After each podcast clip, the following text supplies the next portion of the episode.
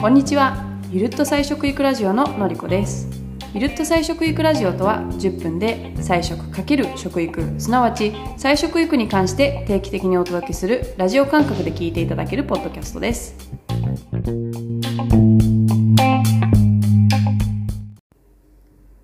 今日は私の大好きなトピック瞑想について。まだまだ日本ではスピリチュアルな話題だと思われがち。健康面でもビジネスの面でも瞑想ってすごいんです。レッツゴー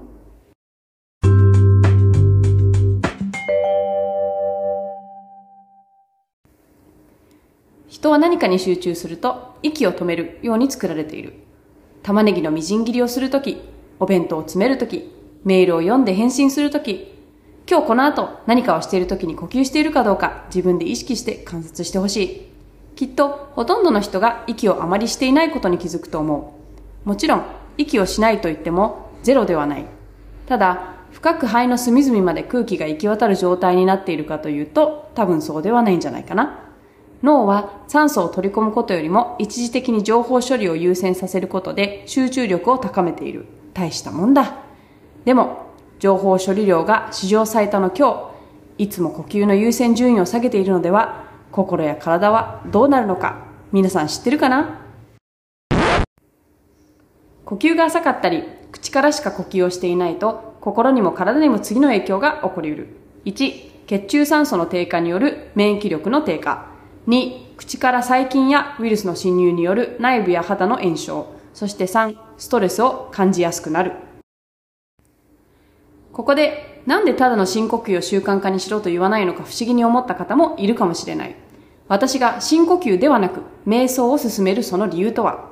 深呼吸だけでは得られない私が思う瞑想の効果を少しだけ紹介すると瞑想を習慣化すると人生のモヤモヤイライラがほぼ消える日々の感謝の気持ちが増し、幸福度、満足度の底上げになる。やり方によっては人生が思うようにいく。ごめん、これは少しスピリチュアル入ってますね。まあそんなところかな。イライラが減り、日々の幸福度が上がると、体内のストレスホルモンが減ります。おのずと健康への持続可能な道を歩めるというわけですね。前にも言ったけど、無添加オーガニック生活してるのに、せかせかストレス抱えてたら本末転倒どころか、ちょっとお金の無駄な気もしてるよ。私だけかな？でも、なぜか日本ではまだまだ瞑想イコール宗教。まあ座禅から来てるイメージなのかな？そんな印象が強いみたい。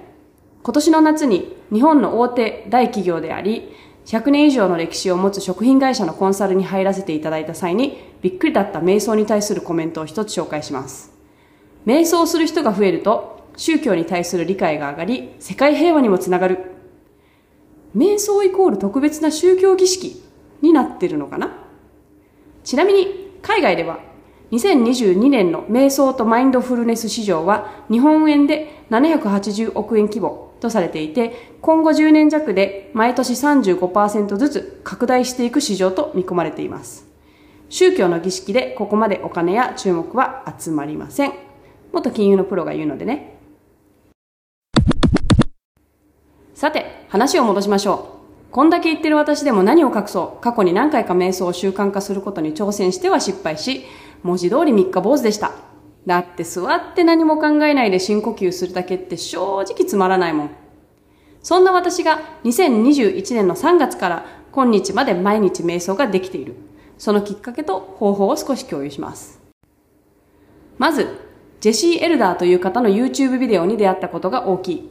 残念ながら今は本人が当時の動画をすべて非公開にしてコーチングとしてお金を取るようになったので紹介できるリンクはありません。ただその中で私に刺さった内容としては瞑想に正しいはない。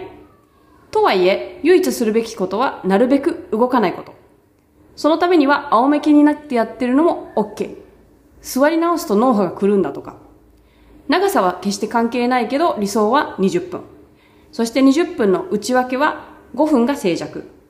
5分は感謝の気持ちで。5分は未来を描く。そして最後の5分もまた静寂で。5分間隔で鳴るタイマーを使うとやりやすい。 Insight Timer がおすすめです。リンクはノートに貼ってます。こんな感じ。この方法で軽く1年は続きました。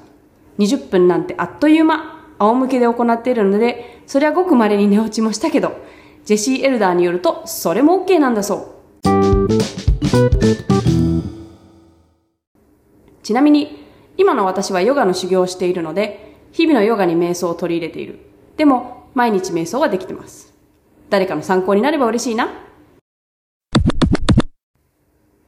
このエピソードで紹介したのはあくまでも私の生活や性格に合った方法だけど世の中には様々なメソッドやアプリ、本が溢れている。私が人生で何回も瞑想の習慣化に失敗し、ついに成功して思ったのは、一番大事なのは自分に合った瞑想方法を見つけること。それだけ。あとは、数日すれば日々の瞑想は日々の歯磨きや洗顔と同じくらい意識せずにできることになると思う。それでは次回は食事と体温についてお話ししようかな。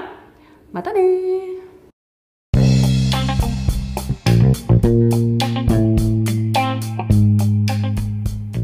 菜食レシピはインスタグラムで載せてます。ポッドキャストもインスタグラムも参考になった、新しい発見があった、もっとこういう話を聞きたいなどあったらコメントやいいねをしてくれると嬉しいです。